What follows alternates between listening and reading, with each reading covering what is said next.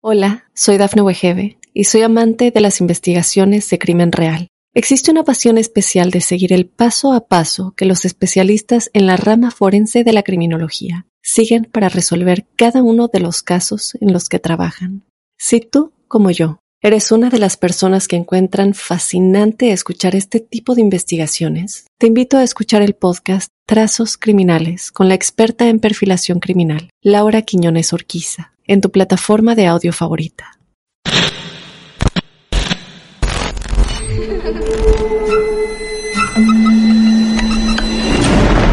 Los seres vacíos nos observan.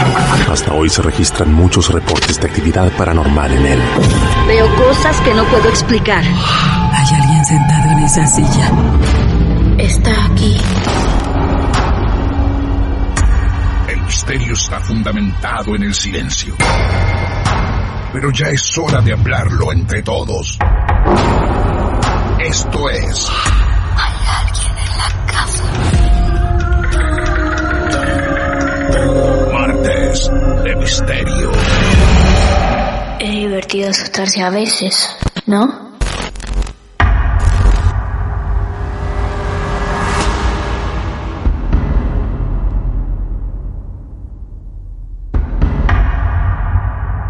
Y aquí, otro martes de misterio. Bienvenidos. Hermosa excusa, ¿eh? Para juntarnos. Para escuchar otra historia real. Esto que tanto nos gusta, que a veces nos asusta, a veces nos inquieta y muchas veces emociona. Vamos a ver por qué camino vamos hoy. Hay un protagonista que nos está esperando, no muy cerca de Mar del Plata. Pero eso no importa, porque ya aprendieron que por más que las distancias sean de miles y miles de kilómetros, sus historias, de alguna forma, van a llegar a nuestro encuentro. El destino de esta noche nos lleva otra vez a Mendoza. Ya hemos conocido historias de esas tierras y vamos otra vez, un tanto hacia el norte, un cachito hacia el norte, desde donde estamos en Mar del Plata, en nuestro país. Ahí nos está esperando Rodrigo. Rodrigo, buenas noches, ¿cómo te va? Buenas, ¿cómo anda Martín? Bien, bienvenido, bienvenido una vez más. Muchas gracias. Otro relato, otro protagonista. Hoy te tocó a vos, Rodrigo, así que es un Así placer es. que estés charlando con nosotros. Muchas, muchas gracias por haberme llamado. Por favor, ¿cuántos años tenés, Rodrigo? 31. Bien, ahí, eh, ¿qué lugar de Mendoza nos estamos comunicando? Eh, ahora estamos en el Gran Mendoza, en Dorrego, que queda cinco minutos del microcentro de la capital de, de Mendoza, de la ciudad. Bien, Dorrego, que es un pueblo, un... Dorrego es como, eh, está dentro de Guaymallén, que es el departamento más poblado, Ah, y está mirá. pegadito, pegadito a, a la capital de Mendoza. Bien, como una zona, es como decirte, mm, que es como sería como el área metropolitana de Mendoza, más o menos, una cosa así. claro, perfecto, muy bien. ¿Y allí con quién vivís, Rodrigo? No, acá yo ahora vivo solo. Solo. Yo y la gata nomás. Ujú. Bien, La Rodrigo, gata- Rodrigo y su gata, ¿la gata es testigo de esta historia que vas a contar o no estaba la gata todavía? no, porque eh, la gata la tengo acá, que me, me adoptó ella, pues así que la tomo como que fue una protección que vino del, desde afuera, la tengo acá siempre. Wow. Pero la historia esta eh, vino, eh, apareció en el 2002-2003 cuando vivía con mis viejos. Era chiquito. Bien, ¿ahí en Mendoza también? Ahí en Mendoza, sí, somos de, de Mendoza los cuatro. Claro, bien. Bueno, atención, damas y caballeros, prepárense, apague la luz y escuche, porque Rodrigo tiene su caso real para contarnos. Rodrigo, arrancamos con vos. Bien. Bueno, eh, esto pasó en mi casa. eh, nosotros hace más o menos 25, 26 años ya vivimos acá en la misma zona. Este, mm, vivo con, vivía en ese momento, va, mi familia está formada por mi viejo, mi vieja, que ahora tienen 60 años aproximadamente, Sí. yo, que soy el mayor, y mi hermana más chica, que ahora tiene 29. Nos llevamos re poquita diferencia entre, entre los dos. Ah, bien. Este, y en ese momento también había una perra, pastor inglés divino que, que ya nos abandonó. Claro. Este, mm, esto empezó a pasar en el 2002-2003, este, que nos pasó a toda la familia, nada más que arrancó conmigo, con mi vieja, con mi hermana y después al final con, con mi papá. Y nos acompañó más o menos durante un año y medio aproximadamente. Este, mm, en ese momento yo tenía más o menos 11 años, mi hermana 10, y bueno, en 2002 era un lío, un quilombo terrible en la Argentina, bueno, Claro. época terrible, todos Sí. debemos recordar. Sí, sí. Y en ese momento eh, yo y mi hermana íbamos a un colegio eh, católico de acá de- del barrio, un colegio privado. Este, que no era, digamos, un colegio de elite ni nada, viste, muy raro ni muy caro, sino que colegio de clase media típico, pero era, era cristiano de curas. En ese momento, este, yo rezaba mucho, era muy creyente en ese momento. Yo y mi hermana, con catequesis y formación cristiana, éramos re, re creyentes, íbamos a misa todo el tiempo, rezábamos. Ahora yo y mi hermana, la verdad que bastante alejados de todo, pero en ese momento, este, sí. Entonces, yo todas las noches eh, rezaba mucho, este, pidiéndole bueno a Dios, a la Virgen, a los santos, este, al santo de la, la Virgen de la parroquia, todo, para que ayudara a mi viejo que estaba sin laburo, mi vieja también. Nosotros habíamos, eh, durante los 90 nos había ido muy, muy bien y bueno, cuando fue el quilombo del 2001, mi viejo se quedó sin laburo, no teníamos nada Claro. y bueno, rezaba, rezaba mucho. Esto es importante para después, el rezo. Sí, sí, sí, sí, tal cual. para, para después es importante el rezo. Bien, bien. Este, yo en esa época íbamos a la escuela con mi hermana este, y eh, era la época más o menos donde se había puesto de moda el Sims, el Age of Empires, ¿viste? donde las computadoras ya había por lo menos una en cada casa, era como bastante común. Y yo pasaba las tardes, después de hacer la tarea, siempre con mi hermana en dos patadas hacíamos todo, eh, me iba a la compu. Mi casa es una casa, va, la casa donde vivía con mis viejos en ese momento, donde ellos viven al día de hoy con mi hermana, es una casa típica de las casas argentinas de los años 40, 50, con techos altos, este, bien, bien amplias. Y tiene en la entrada un jardín, antes había un jardín, ahora tiene baldosa, la puerta, tenías el living comedor muy grande, la cocina, el comedor de la cocina, el patio, este, y en el comedor hay un pasillo, el típico pasillo de, de todas las películas de terror. Mm, el famoso pasillo, sí, el claro. horrible, horrible por donde lo mires. Sí. Eh, y lo, lo peor de todo es que había un espejo al final del pasillo. Ajá. Eh, vos bajabas de las... Tenías el pasillo, Sí. el baño, el baño chico que le decimos nosotros, la pieza de mis viejos con un baño de suite, este, el vestidor, el garage y al final tenías una escalera que iba al primer piso donde hay tres habitaciones. La habitación de mi hermana queda al patio, la mía quedaba a la calle con un balcón y en el medio hay como un entrepiso. O sea, es como, está al mismo nivel, nada más que bajas un escaloncito, pero el entrepiso no está eh, cerrado, digamos, tiene como tipo balcón que da al comedor. Sí, claro. Vos desde el tiene- balcón ves este el comedor hacia abajo. El comedor hacia Claro, abajo. es exacto, con abierto. unas rejas y todo abierto. Claro, claro. Y ahí estaba la computadora. Ahí teníamos la compu, las bibliotecas, todo ahí. Bien. Entonces, este, mm, a la hora de la siesta un día, eh, yo estaba en la computadora, boludeando, haciendo cosas con los auriculares puestos, escuchando música, y eh, escucho que me llaman por mi nombre. Me llaman, me dicen, Rodri, escucho el nombre patente. Entonces, la prim- el primer momento, viste, por ahí a esa edad uno medio se quiere hacer el rebelde, dicen, bueno, si me necesitan que me vuelvan a llamar, Claro. Seguí, no le di bola, dije, mi vieja me va a pedir para algo. Al ratito vuelvo a escuchar mi nombre. Rodri, que me llaman abajo, la voz de una mujer. De abajo del comedor. De abajo, yo pienso que siempre pensé que era desde la cocina. Ah. Porque si vos gritabas de la cocina, se escuchaba toda la casa. Bien. Me vuelven a llamar, entonces yo ahí me saco los auriculares y pregunto, viste, gritando también hacia abajo. Muy gritones en mi casa somos, o sea, nunca nadie te iba a buscar a tocarte el hombro y decir, che, ayúdame con esto. No, te pegan un grito desde la otra punta y tenías que ir.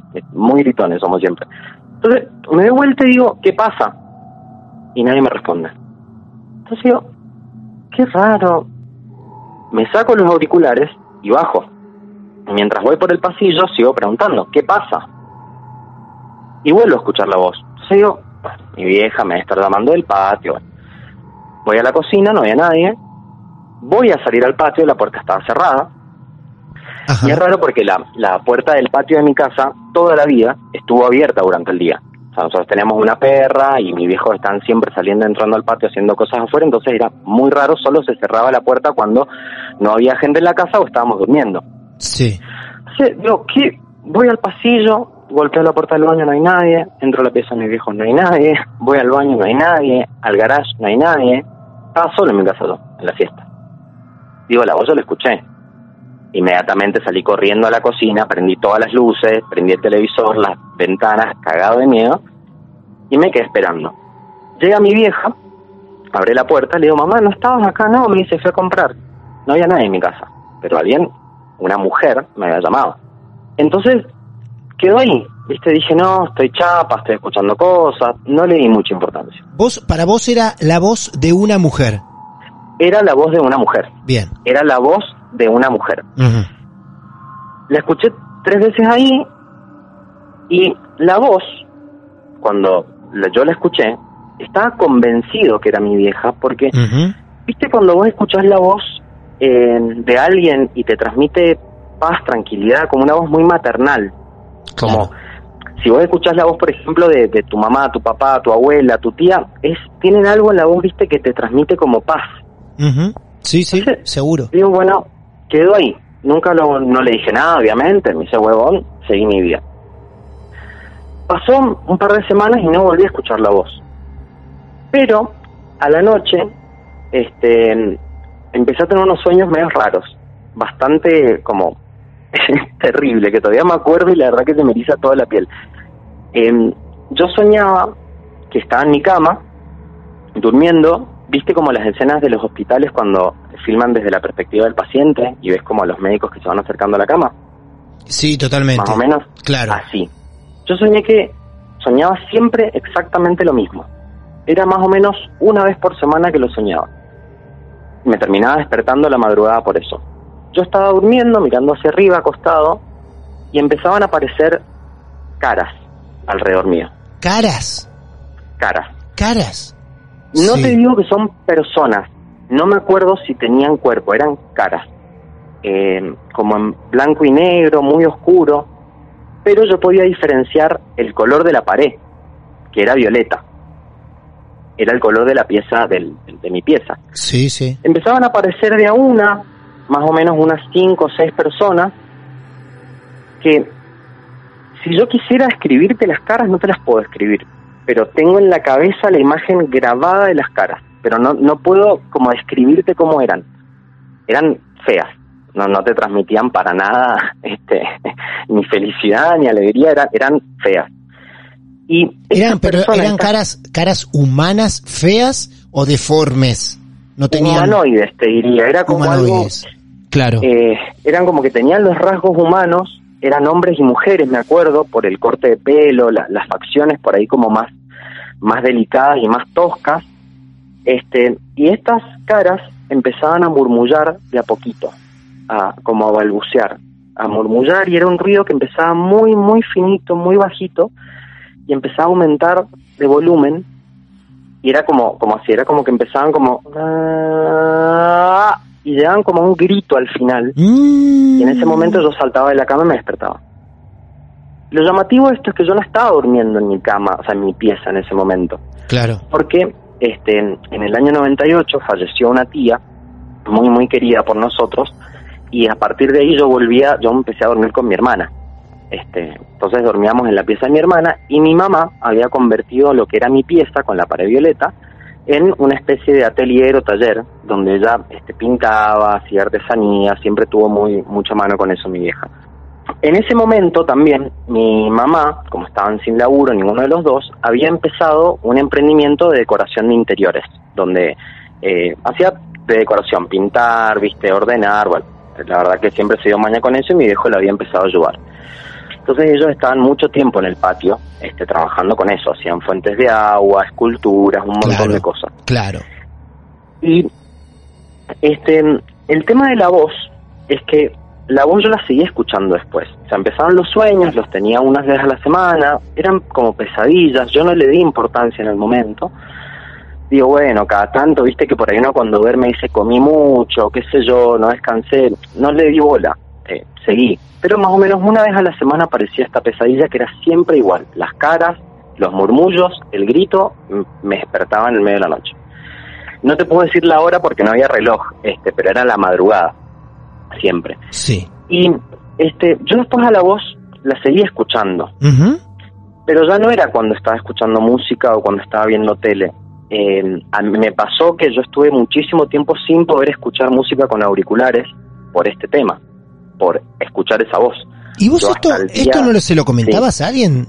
Porque no llegaste... se lo comenté a nadie Sí. todavía. Ah. Hasta ese momento era como que yo lo vi adentro porque porque esta voz que yo escuchaba siempre me llamaba por mi nombre. Y en un momento me dejó de llamar por mi nombre y me llamó por un apodo que yo tenía cuando era chiquitito en mi familia. No. Eh, mi nombre es Rodrigo, me decían Rodri, pero había uno de mis primos que no podía pronunciar la R cuando era chiquito, entonces me decía Yoji. Yoshi. Ujú. Yoshi. Entonces la voz en un momento me empezó a llamar así. Era como que mezclaba en No mi diminutivo Claro. con el apodo. Y yo no le empecé, no le di bola a la voz porque logré reconocer la voz, logré reconocer de quién era la voz. Sí. Y la voz, esa voz maternal de mujer, era la voz de mi tía, fallecida. Ajá. Entonces, no tuve miedo. Cuando reconocí la voz, cuando me cayó la ficha y dije es la voz de mi tía, no tuve más miedo. Pero esa voz Porque era la que hacía que vos no puedas escuchar música también. Exactamente, porque siempre que yo escuchaba con los auriculares, eh, me llamaba la voz. No. Era como el único momento donde yo sabía que si yo me ponía los auriculares para escuchar música, iba a escuchar la voz eh, firmado. Qué bárbaro. Entonces, estuve, te estoy diciendo que estuve como hasta los 25 años sin poder escuchar música en No, auriculares. es increíble. Increíble. En ese, en ese periodo donde vos escuchabas la voz con los auriculares, en ese periodo es Sí. cuando vos reconoces a tu tía. Exactamente, ahí la, Ah. la reconozco porque después empezó a aparecer en otros momentos la voz, no solamente cuando yo estaba con los auriculares puestos. Pero eh, me quedó como esa cosa, viste, como ese trauma de no, bueno, si me pongo los auriculares seguro la voy a escuchar. Y como que no, no pude más volver a escuchar música Qué con fantástico. auriculares solo. Claro. Estuve mucho tiempo, viste, en la calle, en otro lado, en el bondi, sí, pero solo, como hasta los 25 años fácil que no pude volver a ponerme auriculares solo en mi casa. Eh, entonces yo le reconocí a la voz, me dejó de dar miedo porque reconocí que era la voz de mi tía y porque es importante lo que te conté al principio del rezo, porque Sí. en esta época donde estaba, viste, yo rezaba tanto, todas las noches, todo el tiempo, yo le había pedido a mi tía que nos ayudara Ah, rezando, yo le había pedido a mi tía que nos ayudara. Mi tía es una mujer que de la familia de mi mamá que no tuvo hijos este y era como la segunda madre de todos mis primos y primas. O sea, era una mujer increíble, ¿viste? Esas esas madres que esas tías dan todo, te dan todo, te dan todas las mañas, te, te, te cagaban a pedos todo el tiempo también, era eh, increíble. Entonces, ella es la que falleció en el 98, que por eso yo y mi hermana empezamos a dormir juntos en la misma pieza. Entonces yo le había pedido a ella en, un, en los rezos y lo tomé como una señal. Entonces dije, bueno, si yo le pedí ayuda y ahora escucho su voz, significa que ella está acá con nosotros, nos Claro. está acompañando. Es lo Ujú. que en mi mente de niño pensé. Tiempo después, entonces no le, no es que le resté importancia, pero al no tener más miedo, no me pareció algo importante para contar. Porque dije, no, no lo conté. claro. Pero tiempo después empecé a sentir en mi casa una presencia. Cuando estaba solo o estaba mi familia, viste cuando vos convivís con gente que le conoces los ruidos de cómo caminan, cómo agarran las cosas, cómo cierran las puertas, vos Sí. decís, ah, está subiendo la escalera mi tía. Bueno. Me pasaba muchísimas veces que yo entraba a la cocina convencido que había alguien sentado en la mesa y no había nadie. O entrar al baño de mis viejos y estar convencido de que ellos estaban en la pieza y no había nadie tampoco. En el patio también, salir y decir, ay, seguro está mi vieja acá al costado, no había nadie. Había algo en mi casa, que yo lo sentía y yo estaba seguro que había algo, pero yo pensé que era mi tía. Entonces, Ah, bien. no o sea, me miedo. Claro, vos notabas que había movimientos en ciertos lugares de la casa mientras vos estabas Sí. en otros, pero no eran humanos. Pero, convencido que no eran humanos de alguien de la familia, vos creías que era tu tía. convencido Bien. que era mi tía. ¿no? Convencido que era tu no, no tenía miedo, me sentía acompañado. Digo, bueno, Claro. mi tía ha venido, nos está ayudando. Claro, más si la, si la rezás, o sea, si la pedís en un rezo, le pedís ayuda en un rezo, ¿no? Exactamente, como que me cerraba y digo, ah, me respondió. Mi Y me mismo- respondió. Hola, soy Dafne Wegebe y soy amante de las investigaciones de crimen real. Existe una pasión especial de seguir el paso a paso que los especialistas en la rama forense de la criminología siguen para resolver cada uno de los casos en los que trabajan.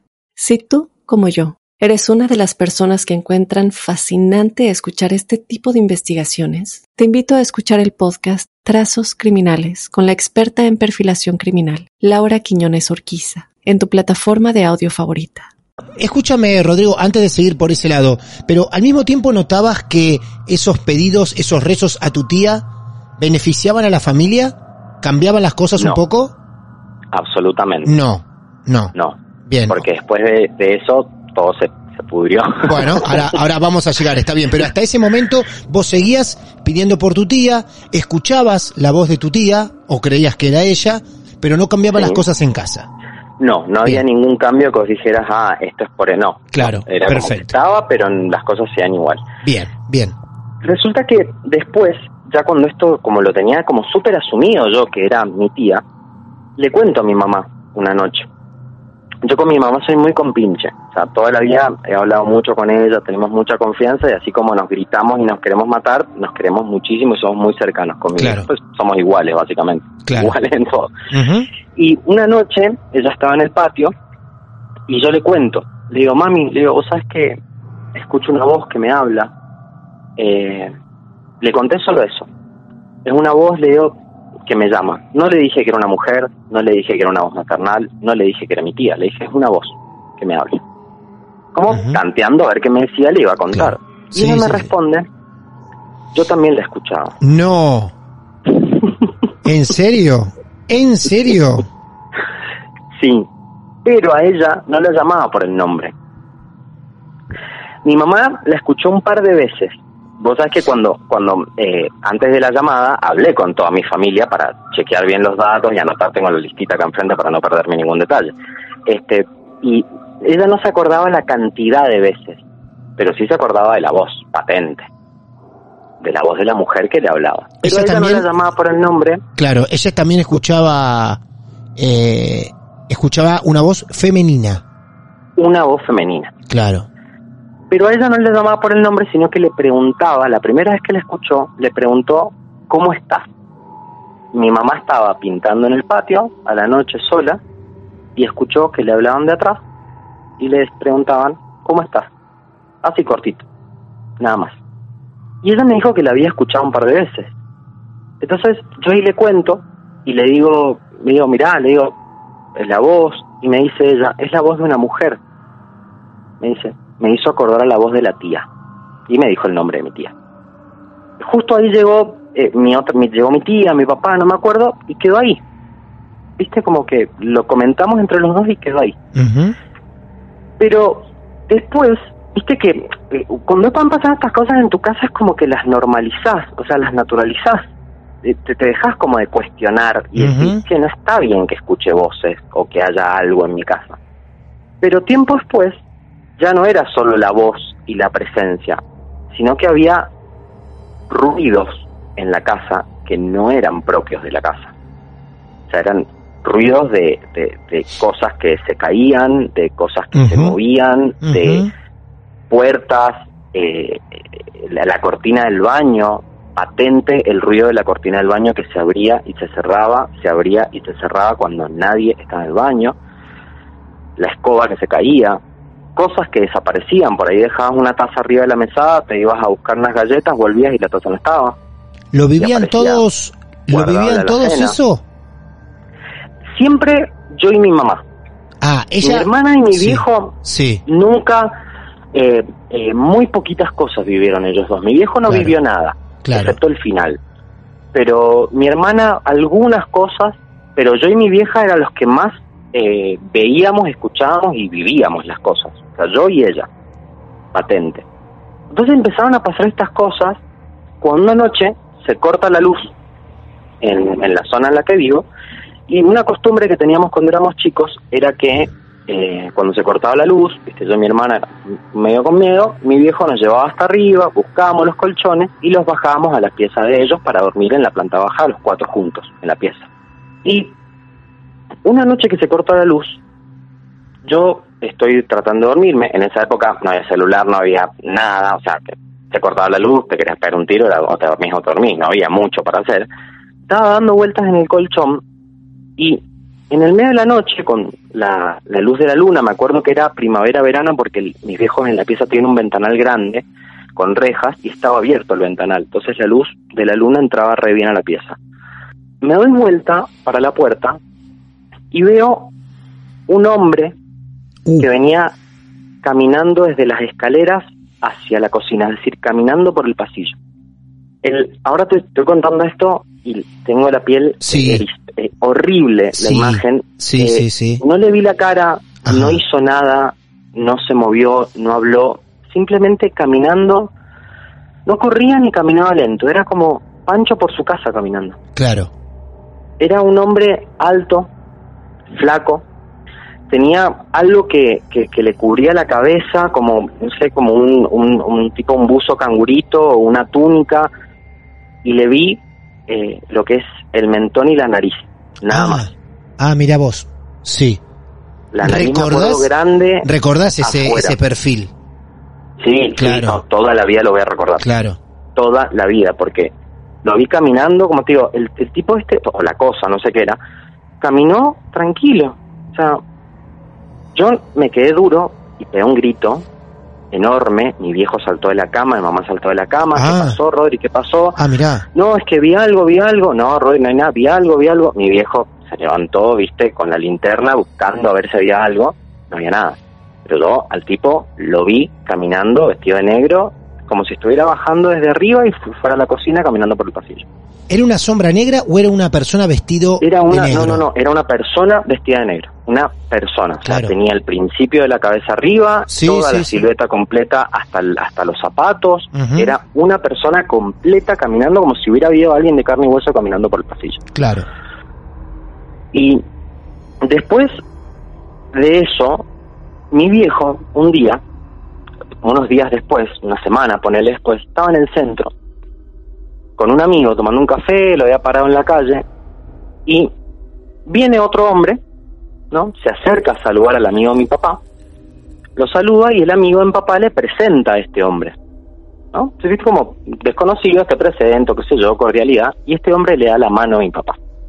Cuando este hombre le da la mano a mi papá, el desconocido, el hombre, le dice a mi viejo, en su casa están pasando cosas. Algo está pasando en su casa, su familia no la está pasando bien. Mi papá se quedó duro. Mm, Este tipo no lo conozco, no sabe Claro. quién es, me acaba de conocer y efectivamente algo estaba pasando en mi casa. Este tipo se presenta con mi papá, le dice, nunca supimos bien qué nombre tiene, lo, eh, como él hacía las cosas, siempre le dijimos el chamán, eh, pero Ah. nunca la verdad supimos cómo se cómo se definía él, este hombre que, que le dijo a mi hijo que pasaban cosas. Y eh, le dijo, mire, le digo, yo lo puedo ayudar, podemos hacer una limpieza. El tipo no le cobró, creo que no le cobró nada a mi viejo por lo que hizo. O sea, a Pero tu a papá, ahí, a sí. tu papá en ese momento, para no irnos de ese momento, ¿no? Se le presenta a esta persona, le dice en su casa pasan cosas, tu papá inmediatamente le cree y lo lleva a tu casa. No lo lleva a mi casa, Ah, no. Ah, no lo lleva a mi casa, sí. sino que le, le dice esto, que está pasando algo, mi papá obviamente dice, sí, efectivamente está pasando algo. Es más, Claro. el tipo le dice, le dice el tipo, usted con su esposa están eh, tratando de arrancar algo y no les está saliendo bien, no están pudiendo, está muy trabado. Y efectivamente, mis viejos en ese momento habían arrancado este emprendimiento que te había contado antes de, de Claro. decoración de interiores, donde vendían. Y era verdad, todo. O sea, no solamente pasaban cosas en mi casa, sino que ellos no podían como eh, progresar, digamos, económicamente. A partir de ahí, mi viejo empieza a hacer como una especie de terapia con este hombre. Porque aparentemente el problema no era la casa, ni éramos nosotros, sino que el problema era mi papá. Tu viejo. Mira, Mi papá que no había visto nada, mi papá que es un tipo que eh, le tenés que mostrar enfrente, no sé, una estadística para que te crea, porque no, de- el problema aparentemente era mi papá. Algo le tenía él o le habían hecho que es lo que estaba trayendo los problemas a mi casa.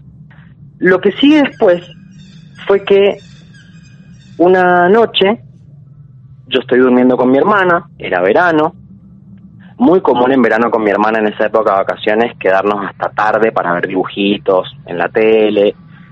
Y con mi hermana teníamos la costumbre de eh, ir al baño juntos, porque nos moríamos de miedo. Imagínate, en la casa están pasando Se cosas. acompañaban. Bajábamos, sí, sí, Claro. aparte bajábamos las escaleras corriendo y las subíamos las escaleras corriendo. claro. Eso de subir y bajar las escaleras corriendo es algo que yo y mi hermana te diría que hasta hace muy poco lo seguimos haciendo. era como algo que te quedaba en el cuerpo. Claro. Sabías que había que subir y bajar corriendo, o sea, no importa. Como si te persiguiera el diablo. O sea, Sí, era una cosa sí. terrible. Total. Y, y nos pasó, nos pasaba muchas veces que en, la noche íbamos al baño y se escuchaba ruido del baño. La canilla con agua corriendo, la cortina que se corría y se abría y se cerraba. La primera vez que nos pasó, inmediatamente miramos por la rendija, viste, del- de la, de la puerta y dijimos, hay alguien, la luz estaba apagada. Dijimos, bueno, será mi vieja está en el baño. Fuimos a ver la pieza, estaba mi mamá durmiendo los dos en la cama. Todas las noches así, se repetía casi todas las noches ese ruido Claro. dentro del baño, siempre. Claro. Pero una noche, dormí, estábamos los dos viendo televisión, de la nada, mi cama pegó un salto. Se separó un metro de la pared. no. Se levantó, se La movió cama. y cayó. La cama. Sí, la cama, la cama. Yo estaba sentado en la cama, me acuerdo tomando agua, un calor terrible, Mendoza en verano es insoportable, me acuerdo, viendo televisión y la cama se levantó y se cayó. O sea, como ves en las películas, cuando hay temblores o tipo posesión demoníaca que la cama se levanta y cae, Tal cual. un metro se separó de la pared. Tal cual un metro se separó de la pared Mucho. inmediatamente con mi hermana, eh, Mendoza es una zona sísmica, entonces inmediatamente el sismógrafo que todos tenemos en la casa es la lámpara, ¿viste? Inmediatamente miramos la lámpara pues dijimos está temblando. La lámpara estaba quieta, Quieto, no claro. había temblado. Claro. Nos miramos con mi hermana, me acuerdo y le digo, ¿vos viste lo que pasó? Mi hermana, sí.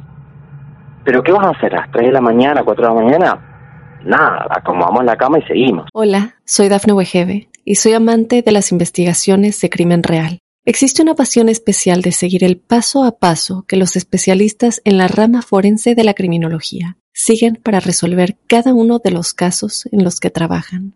Si tú, como yo, eres una de las personas que encuentran fascinante escuchar este tipo de investigaciones, te invito a escuchar el podcast Trazos Criminales con la experta en perfilación criminal, Laura Quiñones Orquiza, en tu plataforma de audio favorita. Aparte ustedes estaban despiertos, no era parte de un Sí. sueño, ninguna no, locura. No, no, estábamos claro. despiertos. Estaban Y la despiertos. cama se levantó. Después de eso, eh, empezaban a pasar cosas, pero afuera de la casa, que no eran paranormales o explicación, sino cosas físicas, concretas. Una mañana mi papá se levanta para ir a laburar, ya había conseguido este trabajo en ese momento, él es profesional de la salud, y la puerta de entrada de mi casa estaba llena de sal. Como que alguien había llegado, había agarrado medio kilo de sal, lo había abierto, lo había tirado. Repleta de sal, la puerta de la casa. Mi papá es como esos tipos que te dicen, no creo en las brujas, pero que las hay, las hay. Sí, sí, sí, ¿Viste? claro. Entonces, inmediatamente mi viejo vio la sal, la llamó a mi mamá, la despertó, dijo, eh, vení. No me acuerdo cómo mi mamá limpió la sal, pero mi mamá cuando miró el auto, en ese momento el auto lo guardábamos afuera, quedaba en la calle afuera toda la noche, el auto tenía aceite encima del capó. Alguien Ah. había ido en la noche y había vaciado una botella de aceite encima del capó, estaba todo, todo manchado con aceite. Tampoco recuerdo bien cómo lo limpió ella claro. al, al auto, pero pasaba eso. Mi mamá inmediatamente lo que pensó es, esto es una, o sea, alguien nos está haciendo un trabajo de brujería. Ahora, te hago una consulta. ¿En qué, Sí, en dónde estamos ubicados? ¿Acá tu papá ya se había encontrado con esa persona cuando ocurre todo esto? sí, sí, sí. Ah. Él seguía haciendo esa terapia que te Sí. digo, te dije más temprano, que Sí. hizo durante un tiempo. Claro. Entonces no se acordaba él bien durante cuántos meses. Pero Claro. él, él iba con, con este señor, este chamán que nosotros le decíamos, y el hombre eh, lo limpiaba, prendía inciensos con unas hojas, este, le hacía como una limpieza a él. Como Bien. una terapia a él le hacía. Pero Bien. estas cosas seguían pasando. Claro. Claro, claro, claro. Este, después de, lo de la cama, después de lo de la sal, después de lo del aceite, la que vio algo y le pasó algo por primera vez, físico a ella sola, fue mi hermana, que una tarde, tarde noche, estaba subiendo la ropa hacia la pieza y nosotros estábamos, me acuerdo, en la cocina y escuchamos un grito y mi hermana, ¡boom!, corriendo a la cocina desesperada. Cuando le preguntamos qué había pasado, nos dijo que ella estaba subiendo a su pieza y que había visto una luz, algo que se movía, que el, se le, se le enfrentó. Yo le pregunté hace unos días a ella qué había visto y ella lo definió como un fantasma. Digamos, como que es lo que ella piensa que vio. Ajá. Subimos arriba a ver si había algo, estaba toda la ropa de mi hermana tirada en el piso. Imagínate, el susto lo tiró. Pero esa fue la, la primera vez que mi hermana sola vio algo. De que le pasó a ella sola, donde no estaba yo, no estaba mi vieja, sino a ella. Pero a mi papá no le pasaba nada hasta este momento. Éramos nosotros tres y a él nada, sino a nosotros tres. Después de esto, ya como que las cosas eran en la casa entre los ruidos, las voces, la presencia que todavía seguía, Sí. pero ya era como, yo pensaba, me acuerdo, de- yo pensaba en ese momento, pero si está mi tía acá, ¿por qué está pasando todo esto? ¿Por qué? No, no entendía. Este hombre va a hacer una limpieza a mi casa, el Claro. chamán, este Es que trabajaba ya era, ya era hora, ya era, Era necesario. que tenía que hacerlo. Claro. Pero cuando hace la limpieza, yo me río ahora, porque esta historia que te estoy contando ya quedó en mi familia como una anécdota. O sea, la contamos siempre eh, en asados, cada vez que sale el tema, contamos entre los cuatro. Empieza, no, pero ¿te acordás que sí? O sea, ya anecdótico y nos reímos, pero en el momento te juro No, que la pasamos muy, claro, muy mal. claro, sí, sí, Em, total. entonces va a hacer una limpieza. Yo me acuerdo que nos llevaron a mí y a mi hermana al, a la casa de mi tía. Nos tuvimos cuando hizo la limpieza, estaba mi mamá y mi papá. Y eh, el hombre le dice a mi mamá que la voz que escuchábamos no era la voz de mi tía. No era mi tía muerta que había vuelto. Claro, claro. Entonces, yo me río ahora, pero la verdad es que me quiero pegar un tiro acordándome, pero este, el hombre no, no- le, le explicó a mi mamá y a mi papá que lo que habíamos hecho yo y mi mamá, porque después mi mamá eh, me confesó que también lo había hecho, Ujú. Era pedirle a un muerto algo, hablar con un muerto en, en una situación de, de rezo, digamos, pedirle a un muerto algo. El hombre nos explicó que lo que habíamos hecho era perturbar a ese alma, a ese espíritu, digamos, y nos dijo que eh, no había que hablar con los muertos jamás. Nos dijo, ustedes nunca tienen que pedirle nada a ningún muerto. Dijo, los, los espíritus, las almas no pueden ayudarnos, no pueden cumplirnos ningún sueño, nada, porque no están en este plano, no están acá. Lo que ustedes hicieron al pedirle eso fue perturbar esa alma, porque el hombre nos explicaba que por más que no estén acá, todavía pueden sufrir o angustiarse por el sufrimiento de sus familiares o sus seres queridos. Y nos dice, cuando el alma de esta persona, de este familiar, ha querido como pasar a nuestro plano, han pasado cosas que no deberían estar acá. Claro, claro. Eh, hemos aprendido a veces en, en Marte de Misterio, aprendimos que muchas veces cuando queremos traer a alguien, a través de un juego, a veces a través de un rezo o algo por el estilo, se filtran cosas que no son exactamente esas personas o esas almas a quienes acudimos, ¿no? Por eso es bastante, Exactamente. sí, es, es bastante peligroso o hay que ser muy precavido, a veces con algún profesional en el medio real, si tenemos esa intención de charlar con, con un ser muy cercano a nosotros que hoy ya no está. Porque, bueno, muchas veces se meten otras cosas. Él, él nos había dicho que, que digamos, que, que eso que había pasado o esas Sí. cosas que habían como traspasado a nuestro plano se estaban haciendo pasar Sí. por eh, nuestro ser querido. Tal cual. Tal cual. Sí. Entonces, lo que el hombre nos dijo que teníamos que hacer para acabar con eso era, en un momento que estuviéramos solos, eh, no rezando. El hombre como que hizo mucho énfasis en que no era rezando. O sea, no era como persignándose, rezando con las manos, no, no. Dijo, cuando ustedes estén solos en un momento, cada uno por separado, habla con esta persona, le explica, le dice, por favor, eh, volvé a donde estabas, perdón por haberte perturbado, no nos podés ayudar, eh, te queremos, bueno, como darle una despedida, digamos, para que la otra persona pudiera volver en paz al, al lugar donde, donde estaba, Claro. porque él eh, lo que había hecho con la limpieza era eliminar a todo lo demás, digamos, pero no, eh, nos- como que nos había dado la posibilidad a nosotros, digamos, de despedirnos de, de- de la, del alma de, de- de mi tío. Pero cuando el hombre hace el trabajo, en mi casa y la limpia, eso fue una de las cosas que estaban pasando, porque no tenía nada que ver con el trabajo o lo que tenía mi papá. O sea, era como, que había dos cosas totalmente distintas que se habían juntado temporalmente en mi casa. O sea, era como claro. capítulo 1, capítulo 2. Sí, sí, sí, sí. Es como la precuela y la secuela. Entonces, eh, el hombre, después de hacer la limpieza, lo habla con mi papá y le dice, mire, a usted le han hecho un trabajo. Dice, pero yo, antes de poder deshacer el trabajo, necesito ver quién lo ha hecho. Él nos explicó que lo que tenía que hacer era como identificar al, al, digamos, el, el origen del trabajo de, de- de- de- magia negra, de brujería que le habían hecho, para ahí poder, digamos, como eh, eliminarlo o, li- o limpiar la casa, efectivamente, lim- limpiar a mi papá. Entonces, después de eso, se tranquilizó todo muchísimo. En mi casa dejaron de pasar cosas. Este, pero estaba el tema de que el negocio de mis viejos no crecía, tenían un montón de problemas, Claro. había algo, una cuestión económica que les afectaba muchísimo. Claro, claro. Entonces, el, el hombre lo llama un día en papá y le dice, ya estamos en condiciones de hacer la limpieza final. Dice, vamos a eliminar el trabajo que le han hecho. Bien. Porque él supuestamente observa quién se lo hizo.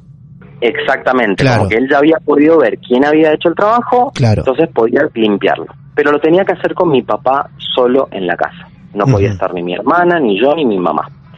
A todo esto, eh, nosotros en ese momento vivíamos con una perra. La perra de toda la infancia, 14 años vivió con nosotros, pero eh, lo, lo gracioso es que hablando con, con mi viejo, mi vieja, mi hermana, no nos acordamos de que mi perra haya tenido alguna reacción o haya tenido un comportamiento raro durante toda esta etapa de la casa. Que nos llamó un montón la atención porque vez hablando con mamá me decía, ¿vos te acordás si la, la perra hizo algo? No, la verdad que nadie, no nos acordamos de qué pasó con mi perra durante esa época. Claro. Si tuviera el detalle seguramente algo hubiera pasado, pero Sí, sí. no como, como, como detalle. Entonces, el hombre va a la casa, a mí, me- nosotros nos vamos a la casa de mi tía de vuelta, mi mamá, yo y mi hermana, y hace la limpieza con mi papá. Cuando nosotros llegamos a mi casa, había un olor a azufre, Uh, a- mezclado con como Sí. con pachuli. Terrible el olor, o sea, hasta como que todavía podías ver el humo del saumerio en, en el ambiente, terrible. Y estuvieron como tres horas limpiando la casa. O sea, eh, mi papá nos contó después que el hombre había ido por toda la casa con distintos saumerios y bueno, haciendo unos cantos y había podido limpiarlo. Pero cuando el hombre habla con mi papá, le dice que él había podido ver quién le había hecho el trabajo. claro. Mi papá durante los años 90 este, trabajaba en una empresa y eh, cuando la empresa cerró, todos se quedaron sin trabajo, incluido mi papá. Y el hombre habló con mi papá y le dijo, mire, la persona que le hizo este trabajo es una mujer, tiene la cara así, tiene el pelo de esta forma, tiene más o menos esta edad y se llama tanto. Y efectivamente era una compañera de trabajo de mi papá exactamente se la escribió, tal cual era esta mujer. Y con nombre. Todo, todo completo. Con nombre sea, también. Es una mujer, tiene el pelo así, tiene el pelo asá, tiene este nombre, el color de piel tanto, los ojos, o sea, descripta, pero de arriba para abajo, quién había sido la persona que le había hecho el trabajo. ¿Por Y qué? lo- ¿Por qué tu papá no- a una deducción? ¿Por qué un trabajo para perjudicarlo la a él? que que llevamos que llegamos Sí. tiempo después era que como que la mujer digamos le había como echado a la culpa a mi viejo eh, de, de- de- de que había cerrado la empresa de que había Eh. tenido problemas como que Ah, es fuerte es eso. lo único a lo que podemos llegar porque la verdad que que, que tampoco tenía este digamos una explicación o sea qué tenés que hacer para que alguien te haga un trabajo tan terrible Claro, Era por como- eso. este y lo último que tuvo que hacer mi papá cuando cuando termina la limpieza el hombre todo esto nos lo contó mi papá después le dice en esta casa hay algo enterrado que usted tiene que desenterrar porque es lo que han usado para entrar a esta casa y hacerle el trabajo entonces esa misma noche con el señor en la casa mi papá lo desentierra y se deshacen, se lo lleva el señor, este el, el chamán que le decimos nosotros para como eh, no sé neutralizarlo, destruirlo, etcétera.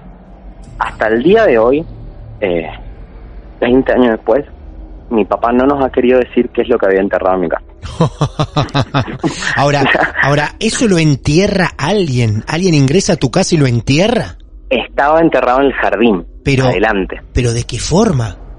no, eh, nunca supimos cómo, porque eh, la tierra nunca estuvo removida, eh, lo, estaba todo igual. O sea, Claro. no, no, o sea, si alguien va a tu casa y entierra algo, te das cuenta que movieron las macetas, que movieron, o sea, no. Eh, el tema es que eh, mi casa, la línea de construcción de mi casa tiene el jardín hacia adentro, porque es como tipo U, o sea, es como que el jardín está en el medio de la casa, Ujú. y a un costado está el garage y al otro lado la puerta. Eh, y mi papá lo desenterró, se lo dio al señor, y hasta el día de hoy No lo sabe. no sabemos y mi papá, eh, lo gracioso es que vos le preguntás a mi papá hoy todo esto y mi papá no se acuerda de la mitad de las cosas, Claro. pero sí se acuerda que desenterró algo y no nos quiere decir, eh, ni- no sé si mi mamá sabe lo que había enterrado ahí, pero no nos ha querido decir jamás lo que había enterrado. Desde ese momento todo cambia. Desde ese momento sí. Todo. Desde ese momento ya estábamos en 2003 y mis viejos, eh, pero así como te digo, o sea, los dos meses mis viejos ya estaban abriendo, eh, habían cambiado el local de lugar en otro lado, funcionó re bien, eh, mi viejo quedó efectivo en el laburo, este, perfecto todo, o sea, perfecto. Es fantástico. Fue increíble. La verdad que nos ha llevado por todos los caminos posibles. Rodrigo, la verdad que tu caso es fenomenal porque se han juntado tantas cosas entre un trabajo que le hacen a tu papá más el pedido tuyo de ayuda que terminó siendo un error y más de una vez lo hablamos acá con nuestros profesionales, a veces con Lucía del Mar, a veces con el medium Leonardo, que a veces nos, nos brindamos a alguien o pedimos por alguien o intentamos contactar a alguien y resulta que no es la persona que esperamos la que se mete por, por nuestro mundo y llega a nosotros. Y, y la verdad que has, has tenido de, de todo. Eh, todavía no me olvido de esa voz que no te dejó escuchar música con auriculares solo hasta los 25 No. años. No, Es eh, una y cosa hasta increíble. El día de hoy, eh, a mí me pasa que hasta el día de hoy, después de haber visto la, la- el hombre este caminando, Sí, eh, yo salgo a comer o me junto en mi casa o algo y yo no puedo estar sentado o dándole la espalda a una puerta. No, no, no puedo. O sea, hasta el Claro. punto que, que mis amigos, por ejemplo, ya cuando organizan la mesa saben que yo no puedo estar porque no es más fuerte que yo. O sea, Le- no puedo. y saben de esta historia. Sí, sí, la, la Qué- saben de arriba bien. para abajo. Qué bien. Este, pero, pero como te digo, son esas cosas que, que por, por ejemplo, lo de los auriculares. Pasé años sin poder escuchar música en los auriculares por Claro. me queda como seteada la cabeza que algo va a pasar. Claro, claro. La verdad, Rodrigo, el relato fue impecable, fue hermoso, fue claro, fue... Casi no me diste trabajo como entrevistador, simplemente me senté a escuchar como lo deben haber hecho todos. Casi no tuve que preguntar de los detalles que eh, nos, nos ibas dando. Eh, fue magnífico todo. El caso Rodrigo lo vamos a recordar bastante, seguramente cuando lo escuchen todos eh, de alguna forma, porque hemos transitado todo y más. Y muchos datos, que a mí me gusta destacar esto, muchos datos que se compartieron acá, ya los tenemos oídos en otras historias. No hablo de las presencias, no hablo de las voces, hablo de estas cosas, de decir, a veces queremos contactar a alguien y se mete otra persona. Los trabajos, los entierros. Todo es maravilloso Bueno, en este mundo que- esotérico, sí. Al- algo que, me, que, que nos dijo este hombre también eh, fue que, que, por ejemplo, cuando vos estás en tu casa, por ejemplo, y se abre sola la ventana o se abre sola la puerta, por ejemplo, nunca hacer el chiste de pasá o entrá. Claro. Claro. Nos dijo este hombre que me quedó bien. para todo. O sea, cada vez que yo estoy con alguien y se abre una ventana y hacen ese chiste, le digo, Sí. "Pero vos sos tonto, ¿por qué Claro. hacen eso? Claro. Este hombre nos dio esa de, de nunca eh, o, o nunca hablarle a la nada como si estuvieras hablando con alguien y dar permisos o invitar, este, porque nos dijo que en esos son los momentos donde aprovechan como las entidades a digamos a, entrar. A entrar. Aprendimos un montón después de la experiencia. Sí, te creo. Claro que sí. Aprendimos nosotros hoy también escuchándote. ¿Cómo no? Maravilloso, maravilloso. Rodrigo, gracias, gracias por este relato, por confiar en nosotros, por contarnos algo tan propio de la familia. Vale muchísimo para nosotros también eso que cuenten cosas tan privadas. Así que un honor haberte escuchado de Mar del Plata o Dale. desde cualquier parte del mundo a Mendoza, ¿eh? Muchísimas gracias a ustedes por la compañía y por creernos, por ayudarnos a contar estas cosas. Claro que sí. Y seguiremos creciendo. Un abrazo grande, Rodrigo. Hasta Un luego. abrazo muy grande, Martín. Nos vemos. Adiós, chau. hasta luego. El caso Rodrigo, entre nosotros, presente. Las historias que nos siguen sorprendiendo y que también nos hacen. Y que en cierta forma nos mantienen con vida. Si vos tenés tu historia mucho más pequeña que la de Rodrigo, o tan grande como esta, todas son bienvenidas. Nos buscas en redes sociales, arroba martes de misterio, Instagram, Facebook, Twitter, o nos mandás un mail privado, martesdemisterio, arroba. Vamos a estar para recibirte, para escucharte. ¿Es creer o creer? Aprendimos en nuestro club de amigos que no hay otra opción. Mi nombre es Martín Echevarría. Muchas gracias. A veces es bueno tener miedo. Martes de Misterio.